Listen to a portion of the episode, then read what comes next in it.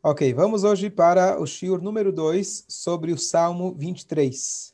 Recebi, Baruch Hashem, bastante feedback sobre esse primeiro shiur, então decidi realmente continuar esse ciclo, Bezrat Hashem, e que Hashem possa elevar a alma do Miguel, Meir Ben Rachel, que a gente está dedicando esse ciclo, e se Deus quiser, possamos ter apenas alegrias e coisas boas, se Deus quiser, a partir de agora. Ok, a gente está aqui analisando eh, ainda os primeiros três, quatro versículos, aonde temos aquela frase, Deus é meu pastor, nada me faltará. E esse Teilim, ele é uma segulá, ele é algo que ajuda bastante a gente fortificar a nossa segurança, a nossa fé em Hashem. Ou seja, sinônimo de tranquilidade, anti-estresse, é, melhor que um psicólogo, psiquiatra, é, se a gente souber realmente aplicar esse Teilim. Ok. Então, é, para hoje a gente poder entender melhor esse Teilim nos seus detalhes, é, eu gostaria de introduzir de que esse Teilim tem duas opções de interpretá-lo dentro dos comentaristas, e ambas são verdadeiras. Sobre qual momento na história o David ele está se referindo? Ele fala, Deus ele me faz é, pastorear sobre pastos é, verdejantes. É, ele vai me guiar sobre águas é, tranquilas. O que, que ele está falando? É apenas metáforas ou existe uma história por trás, um contexto histórico? Então, existem duas interpretações. Uma, isso se refere a um episódio da própria vida de David. David Ameller, diferente da impressão que temos que era uma pessoa que teve uma vida maravilhosa, tranquila. A vida dele de maravilhosa e tranquila não teve nada. As, as tribulações dele começaram quando eh, ele foi já eh, eh, o rei anterior, o rei Shaul, que era o sogro dele, foi avisado pelo profeta de que o próximo rei seria David. E nisso entrou alguma coisa de mexigás na cabeça do Shaul, porque ele realmente era um verdadeiro tzadik, e ele literalmente queria matar o seu próprio genro David. E só dessa fuga tem vários e vários capítulos dedicados a essa fuga do, Shaul, do David, do seu sogro Shaul. E em vários desses momentos que ele está tentando escapar, e por um, por um triz ele escapa. Aquela famosa história, por exemplo, de que ele foi lá e se escondeu dentro de uma caverna. E logo veio a aranha e fez uma teia na entrada da caverna. Então, quando o Shaul chegou, ele viu que tinha uma teia, ele falou: Bom, então deve ser que ninguém entra nessa, nessa caverna faz muito tempo. E assim tem vários episódios. Então, essa é a primeira fuga do rei David. Posteriormente, ele tem que fugir do seu palácio, porque o seu próprio filho se rebela contra ele, o Avshalom.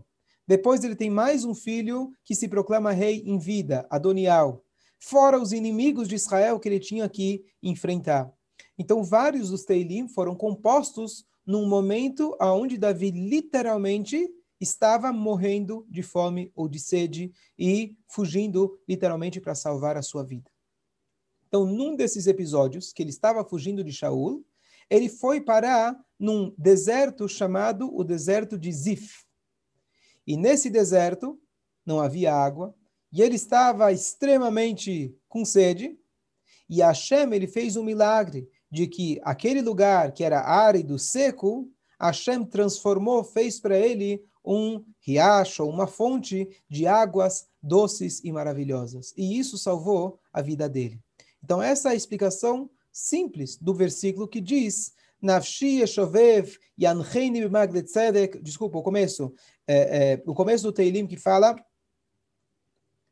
é, é, Binot deixa ele me fez repousar em pastos verdejantes, ele me leva a água em locais de repouso. Então, água em locais de repouso significa que Hashem lhe deu água, e conforme os comentaristas dizem que era uma água doce, agradável e super boa, então ela, é, esse foi o milagre que Hashem fez para ele. E assim, nesse contexto, continua o Salmos. Essa é uma forma de interpretar. Forma número dois, isso se refere também ao período histórico do nosso povo. O David Ameller, ele é chamado do salmista. David Neimot Zemirot Israel. Ele é o que fazia o cântico do povo de Israel. Ou seja, a história de David, ou os Salmos, não estão apenas contando a história da vida dele. E sim, ele está contando, ou rezando, ou lamentando, em prol de todo o povo de Israel. Consequentemente, além da interpretação da história da própria vida do rei David, temos a interpretação que isso se refere a um período da história comum do povo de Israel. E isso se refere sobre quando nós saímos do Egito e Deus guiou a gente e trouxe a gente para as águas doces. O primeiro episódio, quando eles, depois que saem, atravessam o mar, eles têm lá as águas amargas, lemos duas semanas atrás, e Moshe Rabbeinu vão lá e reclamam para Moshe, e Deus ele vai lá e faz o um milagre e as águas se transformam doces. Mas isso não é apenas nesse episódio, mas ao longo de todos os 40 anos, diz para a gente os comentaristas, o Midrash, Hashem ele foi guiando o nosso povo, cuidando do nosso povo, lavando as roupas, dando comida, dando carne, dando, dando água, dando maná, e assim por diante. Então, esse, esse capítulo também se refere a esse momento histórico do povo judeu. E agora, em terceiro lugar, o que é mais importante para a gente é que se a gente entender as histórias, tanto do rei David, e a gente meditar na bondade divina que ele deu para a gente, que ele fez conosco quando a gente saiu do Egito, a gente vai começar a entender que o Teilim não é apenas algo do passado, e sim algo que a gente reza, que ele é um pedido para Deus, para que a gente possa interiorizar as ideias e a gente entender que a nossa vida também, às vezes, parece como um deserto. Às vezes parece que eu não tenho, Hazel Shalom, comida, dinheiro, não consigo pagar as minhas contas, não consigo cobrir as despesas. Mas esse salmo lembra para gente que a nossa vida depende de Hashem. E aí a gente vai ver alguns detalhes em relação a isso. A gente vai olhar na história, mas a ideia é a gente conseguir aplicar e especificamente, isso fala, esse salmo, como eu falei na outra aula, ele fala sobre é, confiança, segurança em Hashem, mas espe mais especificamente sobre a Parnassá, que é isso que ele acabou de falar, que ele estava com sede e Deus deu para ele a água e reviveu ele. Então, essa é a introdução para os assuntos que a gente vai continuar. Ok, então após essa introdução, a gente vai agora, eu vou compartilhar a tela com vocês.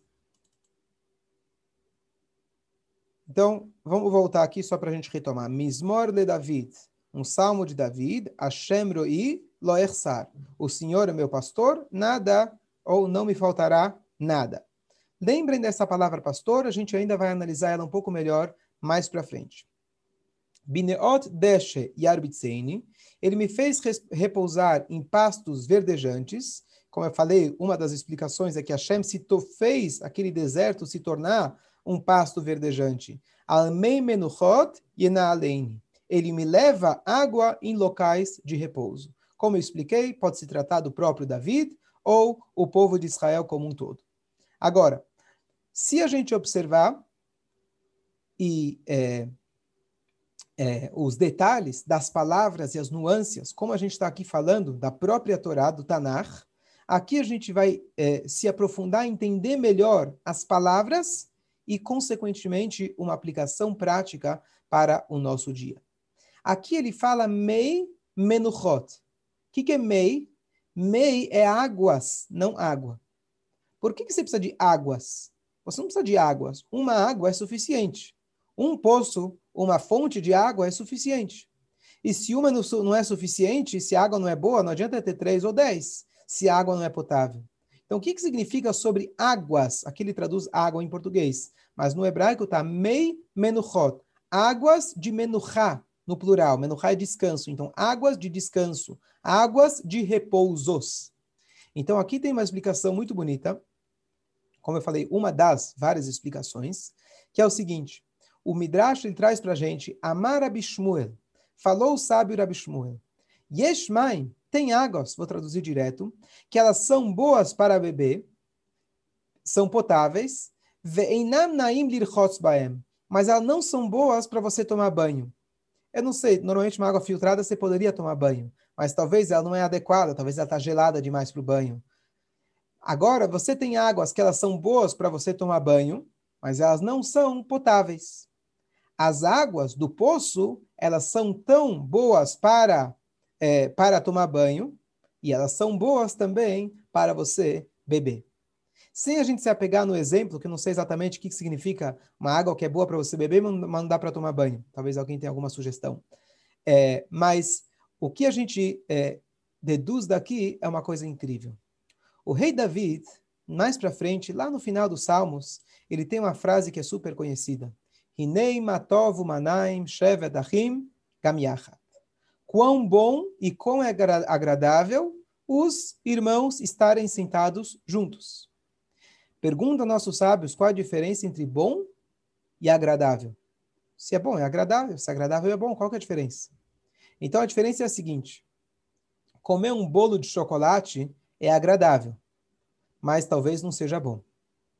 Comer um suco, uma vitamina feita com agrião, tomate, cenoura, que está na moda, detox, talvez não é agradável, mas talvez seja bom. Normalmente, as coisas boas na vida, muitas delas não são agradáveis. Trabalhar, estudar, exige empenho, esforço, mas é bom. Tem coisas que são agradáveis e normalmente você precisa pensar duas vezes para ver se realmente elas são boas. São poucas, poucas coisas e episódios na nossa vida que são tão boas quanto agradáveis. E o rei Davi está dizendo de que o, o, o, quando as pessoas sentam em união, quando você senta com amigos de forma agradável, isso é saudável, é bom e é super agradável. Então, na vida, a gente tem que pedir para Hashem que a, a tudo aquilo que seja bom se torne agradável também. E isso seria a explicação do Mei Menuchot, as águas no plural. Não necessariamente são dois poços, é um poço, mas esse mesmo poço, ele é agradável para tomar banho e ele é agradável para mim beber. Ele tem ambas as qualidades. Ou seja, Hashem, ele vai trazer para a gente, e é isso que a gente tem, está fazendo votos nesse salmo, pedindo e acreditando, que Hashem, ele vai trazer para mim não apenas o que é bom, tudo que Deus faz é para o bem, a gente sabe disso. Nesse salmo eu estou exigindo que eu quero o agradável. A gente fala Shanatová, o Metuká, ano bom e doce. Se é bom, é doce. Não, tudo que Deus faz é bom. A gente pede que seja doce. E esse é o significado de falar mei menuchot no plural. Águas. Águas que ela tem ambas as vantagens. Ela é boa e agradável. Ela é feita para beber e para tomar banho. Se, ou seja, a gente pede para Hashem que Hashem ele guie a gente. Não adianta só pedir, Deus, por favor, me dá uma fonte de parnassá. Me dá um trabalho. Mas se esse trabalho é muito ruim, se ele me traz um sofrimento tremendo, então não é isso que a gente pede para Hashem. Então, por isso, a gente pede que seja bom em ambas as áreas. E o Midrash continua dizendo que, na verdade, a verdadeira água da tranquilidade é a Torá. Porque a Torá realmente tem essas duas qualidades. A Torá, quando a gente estuda, dá um prazer para a gente tremendo, e não existe nada mais saudável para a nossa alma do que o próprio estudo da Torá.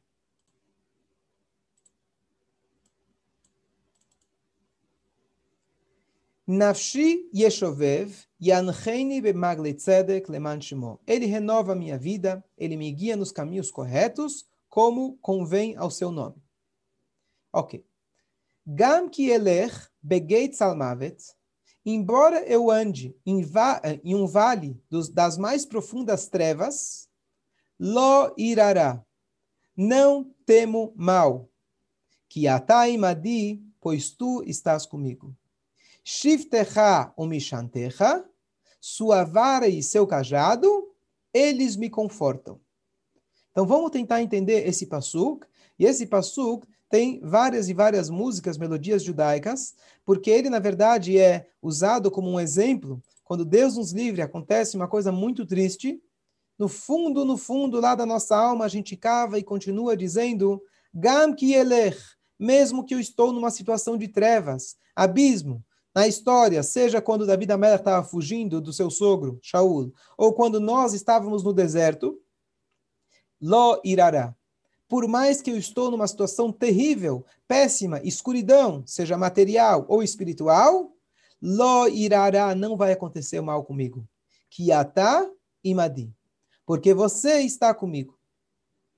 E essa é uma das frases talvez mais difíceis da gente conseguir interiorizar. Como, sem agora, mas só trazendo como exemplo, aonde estava Hashem no holocausto? Tá certo? Pergunta clássica. Hashem estava lá exatamente com eles, exatamente naquele lugar. Não sei porquê, não sei, não temos como explicar e não vamos buscar explicações. Mas o que sim, a pessoa no, no mais baixo dos abismos que ela esteja, Hashem está com ela naquele momento. Aquela famosa parábola, aquela pessoa que teve uma visão e ele viu a vida dele em retrospectiva. Ele olhou e ele viu é, quatro passos na praia. Ele via que seria dois passos, seria como se fosse Hashem caminhando, e dois passos seria dele. E ele via que nos momentos bons da vida dele, ele via do, uh, quatro passos, quatro pegadas, e nos momentos difíceis da vida dele, ele via apenas duas pegadas. E ele falou: Hashem, isso é justo? Na hora que eu mais preciso de você, só ficam as minhas pegadas? Você me abandona? E Hashem responde, e ele fala: Não, você não entendeu. As pegadas não são suas, as pegadas são minhas, porque eu peguei você no meu colo. E essa é a ideia, da gente tentar interiorizar nos momentos mais de mais, mais difíceis. Deus nos livre que ninguém passe, mas cada um tem esses momentos. A gente tem que interiorizar e pensar que Hashem está conosco. E essa, na verdade, é o segredo da resiliência nossa judaica. Por mais que tivemos, Deus nos livre ao longo da história, tantas e tantas e tantas perseguições, como que a gente está até hoje aqui? E a única resposta é que o nosso povo nunca abandonou Deus e Deus nunca abandonou a gente. Por mais, por pior das situações que nós passamos, ainda a gente gritava Anima min bemunash lema. Eu acredito com emunash lema. Por que mamin? Porque logicamente não consigo entender por que isso estaria acontecendo. Mas a emuná nossa, às vezes, só se desperta nesse momento. Infelizmente, às vezes a gente precisa passar por momentos difíceis e só nesse momento você fala, ó, oh, Hashem está comigo. Como alguém falou hoje, olha, por bem ou por mal, tem que acreditar em Deus. O mundo, como estão as coisas, está tudo tão instável, tudo tão imprevisível, só posso acreditar em Deus. Eu falei, bom, por bem ou por mal, mas a gente tem que chegar nessa conclusão independente, que seja pelo bem, mas se não, às vezes acontece diferente. É, então, esse é o conceito. Algumas pessoas conseguem descrever isso, que mesmo nos momentos mais difíceis, ou especificamente nos momentos mais difíceis, elas sentiram a mão de Hashem junto com elas. E é isso que a gente tem que procurar em momentos de dificuldade. E aqui eu queria concluir essa explicação lindíssima com do, do, do, dois pontos. Ponto número um, eu falei no início, ele chama Hashem Roi. Hashem é meu pastor. O Midrash ele pergunta, pastor não era um dos melhores trabalhos.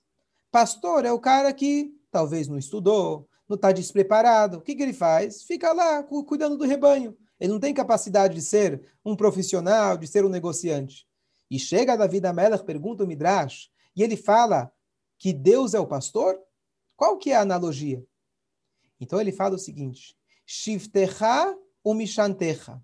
Shiftecha shevet seria como se fosse um chicote. Ou, no caso, seria aquela varinha, aquela como ele traduz aqui, é, vara. Aquela vara que ele usa para bater no carneirinho que ele se desvia do lugar. Então ele fala, Shiftecha, a sua vara e o seu cajado me consola. Peraí. Ou seja, Hashem está me batendo, isso me consola? Então vamos ver. Ele fala, Shiftecha é sua vara. Mishantecha, Mishantecha seria uma bengala. Para que o pastor ele usava uma vara e uma bengala? Então é interessante. A vara ele usava para bater nos carneirinhos, para colocar eles no caminho certo, para não fugir do rebanho. A bengala ele usava para se proteger e proteger o rebanho de algum animal que queira devorar os, os animais. Então, o Davi da Amelach, ele percebeu que aquele que coloca a vara, ou seja, aquele que me traz sofrimentos, é aquele mesmo que me protege dos lobos. Ele percebe que Shiftecha ou Mishantecha, simultaneamente, enquanto eu estou apanhando, eu sei que é de você que eu estou apanhando. Eu sei que é de você que você está me é, é, é, dando um toque para que eu continue seguindo o rebanho. E eu sei, como que eu sei disso? porque você é o mesmo Deus que está me protegendo dos lobos. Então, esse é um paradoxo muito interessante que a gente tem que conseguir interiorizar. A gente falou no início, eu espero que tenha apenas coisas boas de forma revelada. Quando isso, infelizmente, não acontece, a nossa meditação deve ser eu não estou distante de Hashem. Quem é que está me trazendo isso? É Hashem mesmo. O mesmo Hashem que me protege dos lobos é Hashem que está me dando agora um toque, vamos chamar assim, para que eu entre, que eu volte, que eu me toque, que eu me inspire, que eu procure forças mais, mais, mais profundas dentro de mim. E aí sim, Rei Mayenarmuni, elas vão me consolar. O verdadeiro consolo, o verdadeiro conforto é quando eu percebo que Atai Madi, que Hashem, ele está conosco. E só para ilustrar isso, a Torá conta para gente um detalhe na passagem de Yosef, muito curioso, estranho. Lembram quando Yosef ele foi vendido pelos irmãos? E ele foi vendido, e a Torá conta, ele foi vendido várias vezes, até que passou uma caravana de ismaelitas, descendentes de Ismael, árabes, e eles estavam carregados Nehoot Sri Valot, que são tipos diferentes de espe especiarias. O que, que me importa qual que era a mercadoria que eles estavam carregando? Bom, Yosef foi vendido. O que, que me importa para quem? O que, que me importa o que, que eles estavam carregando? Então, Urash, ele fala para a gente, a Torá está dando para a gente uma dica. Qual que é a dica? Os árabes normalmente carregavam mercadorias neft, que seria como hoje seria o petróleo, seria, não sei se já tinha o petróleo na época, mas eram mercadorias que tinham um cheiro ruim. E agora, excepcionalmente, a Torá conta para gente que para dar um conforto para esse tzadik, Hashem ele colocou para ele que justamente essa caravana eles estavam carregando uma mercadoria de perfumes. Pergunto a vocês: você está sendo vendido como escravo? Você está indo para passar uma vida de escravidão na casa de Potifar, depois passar 13 anos, lá na, mais de 10 anos na prisão. E agora o quê? Deus é bonzinho, ele me leva de primeira classe. Vamos imaginar, eu vou te levar para a prisão, né, antigo Carandiru, só que eu vou mandar uma limusine te levar. Não, não vou te levar no camburão. Vou te levar numa limusine. Shkoyach, muito obrigado. Estou muito feliz. Sabe o quê? Você quer me fazer o bem?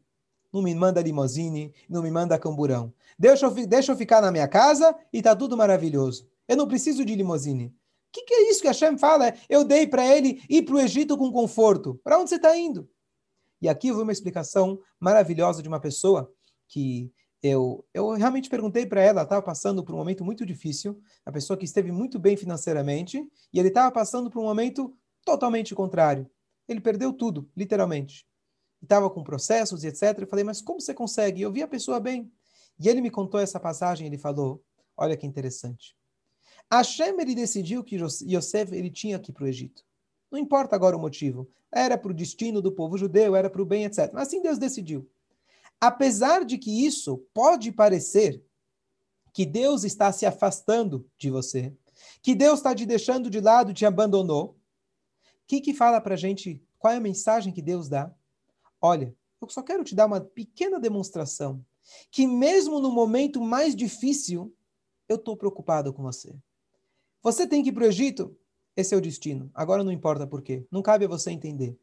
Mas dentro desse destino, eu vou te dar pequenas, pequenas mensagens para você perceber que isso não é o acaso. Sou eu que estou dando, fazendo isso para você.